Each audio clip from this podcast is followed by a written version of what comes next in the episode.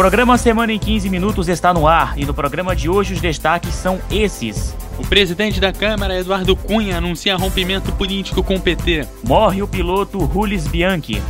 E ainda os resultados da Copa do Brasil e da Libertadores.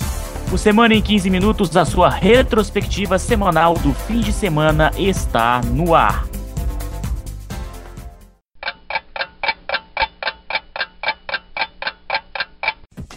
Vamos começar com o mundo da política que, como sempre, tem uma nova para a população. Né? O presidente da Câmara dos Deputados, Eduardo Cunha, do PMDB do Rio de Janeiro, anunciou na última sexta-feira do dia 17 o rompimento político de suas relações com o governo de Dilma Rousseff do PT. O comunicado foi feito um dia após vir a público o depoimento do consultor de da Camargo à Justiça Federal do Paraná, no âmbito da Operação Lava Jato, no qual ele afirma ter pago 5 milhões em propina à Cunha. O presidente da Câmara nega as acusações. O PMDB em nota disse que a decisão de Cunha é pessoal e completaram em nota dizendo que o Palácio do Planalto é pessoal e que acredita na imparcialidade do presidente da Câmara. É, garoto, essa é a nossa política brasileira, como sempre, com seus arrancas-rabos. Quatro integrantes da equipe cubana de remo desertaram durante os Jogos Pan-Americanos de Toronto. Segundo informações divulgadas na última quarta-feira, o técnico Juan Carlos Reyes, em entrevista à agência de notícias Canadian Press. O treinador cubano disse que os desertores são Leosmel Ramos, Wilber Turro, Manuel Soares e Orlando Sotolongo, que deixaram a delegação cubana que disputava os Jogos Continentais. De acordo com o treinador, os quatro desertores foram para os Estados Unidos, mas mantiveram contatos com os companheiros pelas redes sociais. Uma fonte da delegação cubana explicou à AFP que não dará declarações a respeito do ocorrido e informou que a equipe de remo voltará nas próximas horas a Cuba. É, é o seguinte, Eduardo, né? Eu, engraçado, que eu vi uma, engraçado que eu vi uma notícia no site, né? Dizendo assim, adiós Cuba, né? A galera aproveitou mesmo para fugir para os Estados Unidos, não é? Como diria o site que publicou a notícia. Aí eu te pergunto, Eduardo, adiós Cuba? É, agora com os Estados Unidos amiguinho, né? De repente sim, né? Ah, então. Então, boa viagem, né, para os nossos amigos cubanos nesse caso. Aliás, é, falando. É, falando em Cuba, que também tá amiguinho dos Estados Unidos, quem também tá amiguinho é o México, né? Que tá fazendo sucesso na natação, já que falamos de Pan-Americano. O pessoal cubano tá indo com sombreiro para as provas de natação. É, é, é, é, algo assim que nós nunca vimos antes, né? Um tratado de paz né, entre Estados Unidos, Cuba e México, né? Acabou essa rixa, né, que está entre eles, né? Pelo menos é o que parece, né? E vamos aguardar, como eu sempre falo aqui no programa Semana em 15, né? Cenas dos próximos capítulos.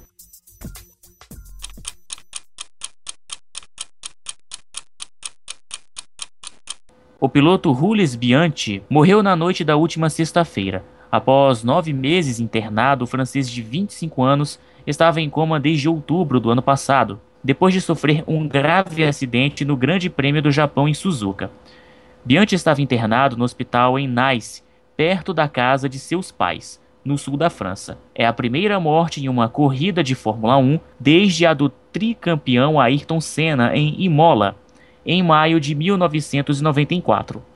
Um dia antes, o austríaco Roland Ratzenberg também morreu após um acidente no circuito italiano. Em nota, a família de Bianchi diz: ele lutou até o final como sempre. Sua batalha terminou. É uma perda enorme e indescritível. Agradecemos a todos os médicos que cuidaram e amigos e familiares. É uma pena, né, Eduardo? Mais um piloto aí que entra para, as, para a estatística, né? Para as estatísticas de grandes pilotos, né, da Fórmula 1 que morreram, né? Como é o caso do Roland Ratzenberg e também do Ayrton Senna, né? E além disso, Fazia tempo que isso não acontecia, né? Exatamente, Julius Bianchi que morreu num acidente de chuva. Eu lembro é, bastante desse acidente, eu estava acompanhando a corrida. Ele bateu e muitas mudanças ocorreram na Fórmula 1 depois daquilo, como sempre acontece. É, vamos aguardar e ver quais são as próximas soluções. É, não fui a mais chocante, porque eu vi Don Eldon batendo no muro em 2010 na Fórmula Indy, mas a do Jules Bianchi também foi bastante forte.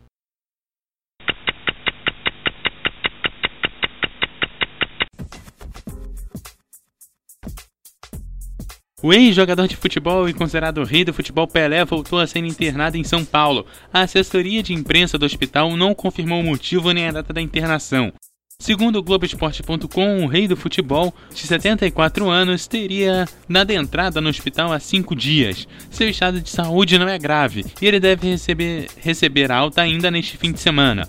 O site também cita que a família não teria autorizado a divulgação de mais detalhes. O ex-jogador já havia sido internado em maio, quando precisou passar por uma cirurgia para curar uma hiperplasia que é o aumento do tamanho da próstata. O problema acabou acarretando na interrupção do fluxo urinário, o que motivou a internação há dois meses. Desejamos uma boa recuperação para o rei do futebol Pelé, que deu alegria né, para a juventude dos anos 80. Né?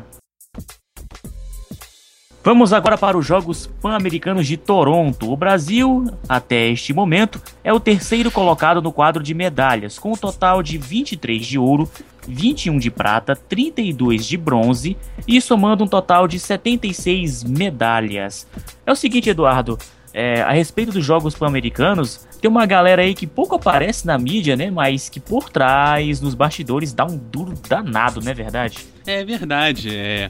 Principalmente pessoal das categorias menores, como a ginástica rítmica, da patinação, né? Nós temos um, um, brasileiro levou medalha de ouro na patinação artística sobre rodas, né? Que ganhou quatro vezes, né? E a gente mal sabe quem é esse atleta. É, a questão da ginástica rítmica, né? Até a gravação desta edição, né, o Brasil foi pentacampeão na ginástica rítmica, né? Com, e sabe dançando, e elas estavam dançando, sabe o que, Eduardo? Remix das músicas do Brasil, né?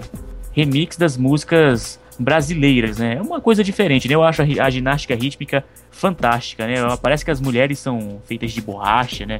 Com todo respeito aí quem pratica a ginástica rítmica. Futebol é arte. Futebol. Futebol.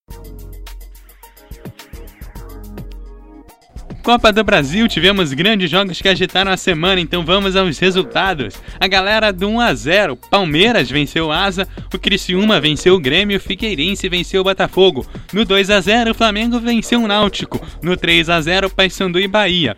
E o Vasco venceu alguma em algum lugar, 3 a 1 em cima do América de Natal. É, vale lembrar que esse jogo foi em São Januário, né? Jogado no Rio de Janeiro, né? Beleza, né? Mas eu quero saber é da zona de rebaixamento do Campeonato Brasileiro que o Vasco está. Será que ele se recupera mesmo? Hum, vamos esperar cena dos próximos capítulos. O que é o que eu sempre falo aqui. Pode falar.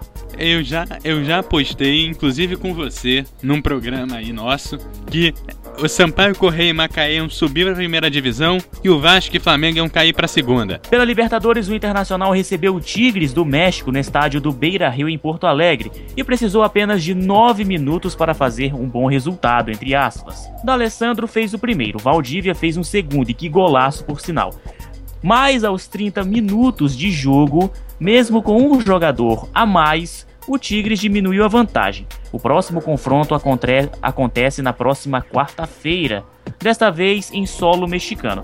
É o seguinte, Eduardo, no caso do Internacional é uma boa vantagem, é uma boa vantagem, né? Pode até empatar por 0 a 0 no jogo da volta. O problema é que o adversário é forte. É que o adversário é forte, o resultado não é tão bom assim. Se fosse só 2 a 0 e não tivesse deixado o Tigres diminuir, o Internacional podia ir mais tranquilo pro, pro jogo da volta. Agora, é, não é uma vantagem tão confortável, viu? Se o Internacional quer mesmo ganhar essa Libertadores, preferiu levar ferro em todos os jogos do Campeonato Brasileiro até agora para se dedicar à Libertadores. Então, eles vão ter que dar o sangue mesmo se quiserem vencer essa competição, não é mesmo, Eduardo? É, no domingo passado, o Internacional estava abaixo da linha do décimo colocado, já estava na colocar assim na segunda folha da tabela, né? Então, se ele continuar assim, é capaz de ele brigar para não ser rebaixado. É, é verdade. Eu estava, eu estava até conversando com um amigo meu que falou a respeito, que falou o seguinte, né? É, não, os colorados não podem se preocupar com isso.